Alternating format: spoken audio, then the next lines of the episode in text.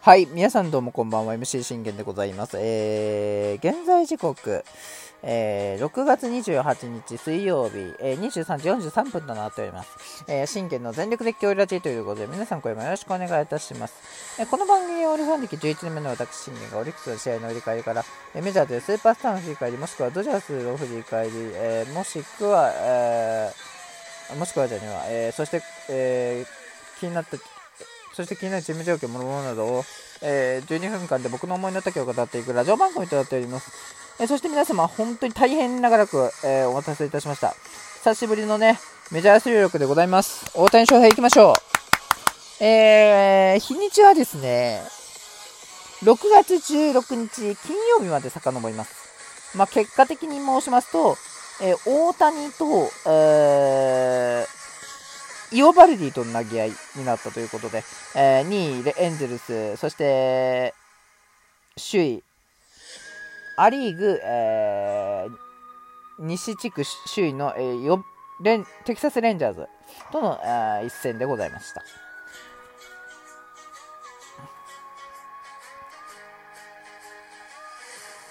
イオバルディと大谷との投げ合いというところで、あのレンジャーズに来てからあのイオバルディがすごい生き生きしてるんですよ。でこう9勝、まあ、上げてというところでまあでも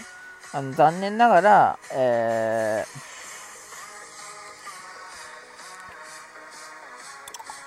ー、3敗っていうかこれであ3敗じゃなくてあの2敗目なんですけどで今日、えー、3敗目をここの日3敗目を喫してしまったというところでございます。まあでも大谷の状態は、やっぱり本来の大谷ではなかったですね。うん、なんかこう、大谷のね、得意であるあの魔球スイーパー。ね、あの160、160キロ台が出るあのスライダー。あれスイーパーじゃないですか。そのスイーパーも、あのー、なんか甘く入って捉えられる印象があったりだとかっていうのもあったし、ストレートもやっぱすっぽ抜けたりだとか、で、あと、子宮が目立つっていうのもね、ありましたし、うん、本当にこう、なかなか大谷らしい、えー、勝利っていうものは、なかなか得れてないのかなと思っていますけど、だからこの6勝目も、本当に苦しき、まあ、6勝目ではありましたよね。うん。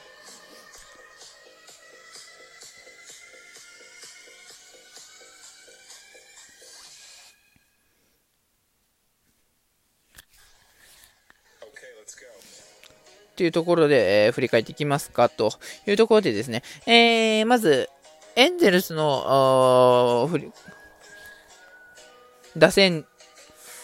え、エンゼルス打線から見ていきますと、リオバルディに対してまずウォードがレフトへのヒットで出まして、え大谷がこれ死球からのトラウトセンターフライ、うん、からのまあレンドン、ウルシアと続けれて、えダブルプレーというところでございました。ね、せっかくこう、ヤンキースからウルシェラを取って、ね、あの、ウォードも取ってというところで、あの、本当にこう、エンゼルスの打線は上がってはいるんですよ。年々本当にレベルアップしてて、で、実際に強いバッター、まあ、レンフローとかも取ってますし、ね、あのっていうところもありますしね。うん、だから本当にあのー、スーパースターばかりを最近は取ってる印象があるんですけど、それでもなかなかやっぱり勝てないっていうところが、まあ、エンゼルスの現状なんですよね。はい。で、まあ、えー、結果的に見ますと、この時は僕も見てて、イオバルディもやっぱり状態はそこまで良くはないのかなって思いましたね。だってね、一回その、この9勝の中で、かん、あの、完封してるんですよ、ヨバルディ。しっかりと。本来のヨバルディを見せてるんですよね。うん。まあ、あのー、そのヨバルディの収録は僕は撮らなかったですけど、さすがに。うん。なんでかって、僕は、あの、申し訳ないですけど、イオバルディは、あの、好きじゃないから。うん。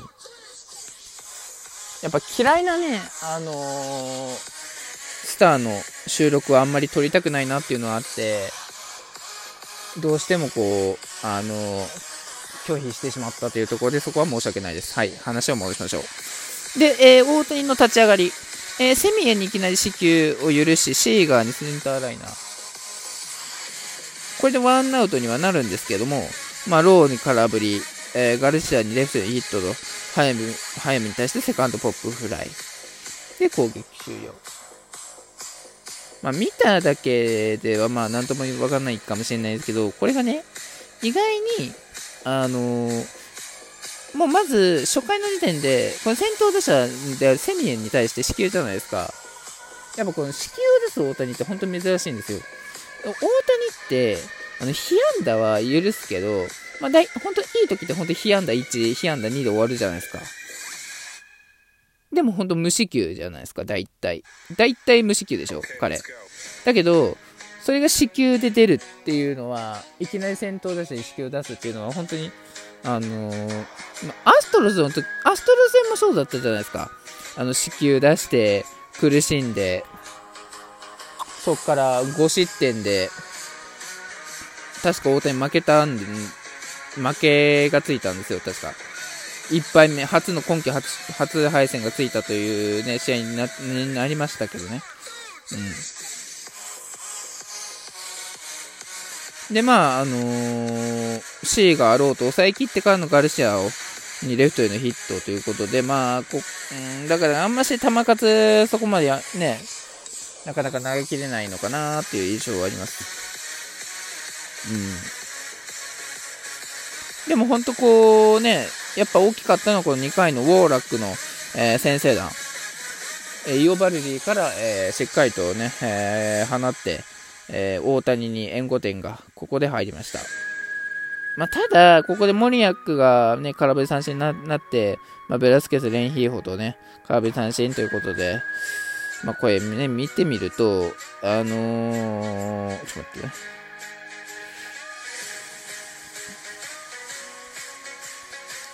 ここで3奪三振イオベルディが取るんですよ。で、その裏、しっかりとまあね、あのー、ここでね、ウルシェラが怪我したっていうのも、あのー、痛かったなーって僕は思ってて、まあ、ウォルシュに変わりましたけどね。まあ、ウォルシュも最近はよく打ってくれるから、あの、大体いいんですけど、でもまあ、何かがやっぱ足りないなっていうのは、あって、うん。で、まあ結局、その、結果的に見ても、えー、タベラス・グロスマン、抑えてこれ2アウトにしてるじゃないですか。だけども、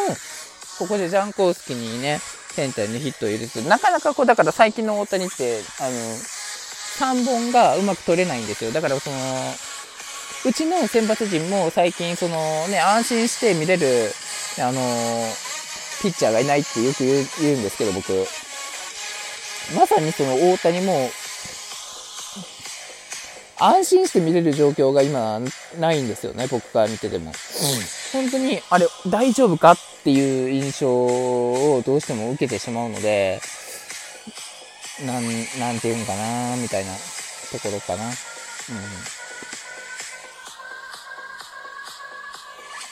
まあそういうところもね、あのー、ありつつというところでございます。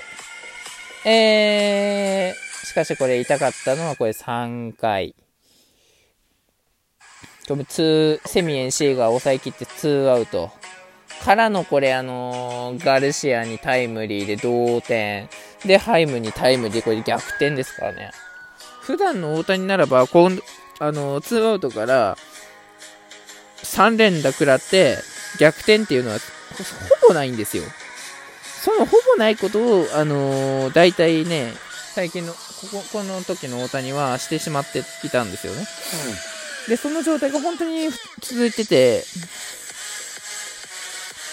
さっきも言いましたけど、そのスイーパーも甘く入ってしまったりだとか、スプリットを全く投げずに本当にね、ストレートご利用しして、ね、あの、フォークを捉えられたりだとかっていうのはありますし、だから本当、本来の大谷の持ち味はやっぱ今出てないのかなとこの時を見てて思いました。だって普通ならね、これ2アウト抑えてからの3連弾食らうってなかなかないんですよ。大ほんで、大谷に関してもね、あと四球を出すっていうのも珍しいし、うん。唯一本当に無四球できるピッチャーだからね。うん。やっぱ珍しいですよね。しかし、でも、エンゼルスもね、頑張って、あのー、イオバルディからモニアクがこうやってタイムリー、同点タイムリー打つんですよ、モニアクが。これ本当に大きかった。この同点がなければ、この同点タイムリーがなければ、これ、イオバルディに、あの、2桁10勝目がついてたんですからね。で、大谷がここで、3敗目を喫してしまった、え？うん、3、3敗目を喫してしまっていたという状況をしっかりと覆してくれたというところでね、えー、よがりました。さあ、しかし、ここからは大谷も、えー、大谷、オーバレリとともに、こう、無失点投球が続き、ていうところで、まあね、あの、大谷自身も、4回は、えー、三振が、あ阪神を取っていくということで、これで、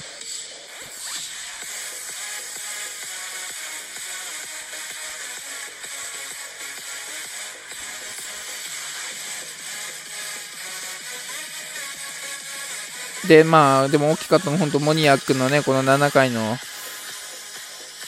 逆転弾ですよね。大谷が、これ6回、えー、6回途中でまあ降りちゃったんですけど、まあ、6回をしっかり、まあ、ハイム食べ出すグローズマンと3本取って、まあ、最後は降板したというところでございました。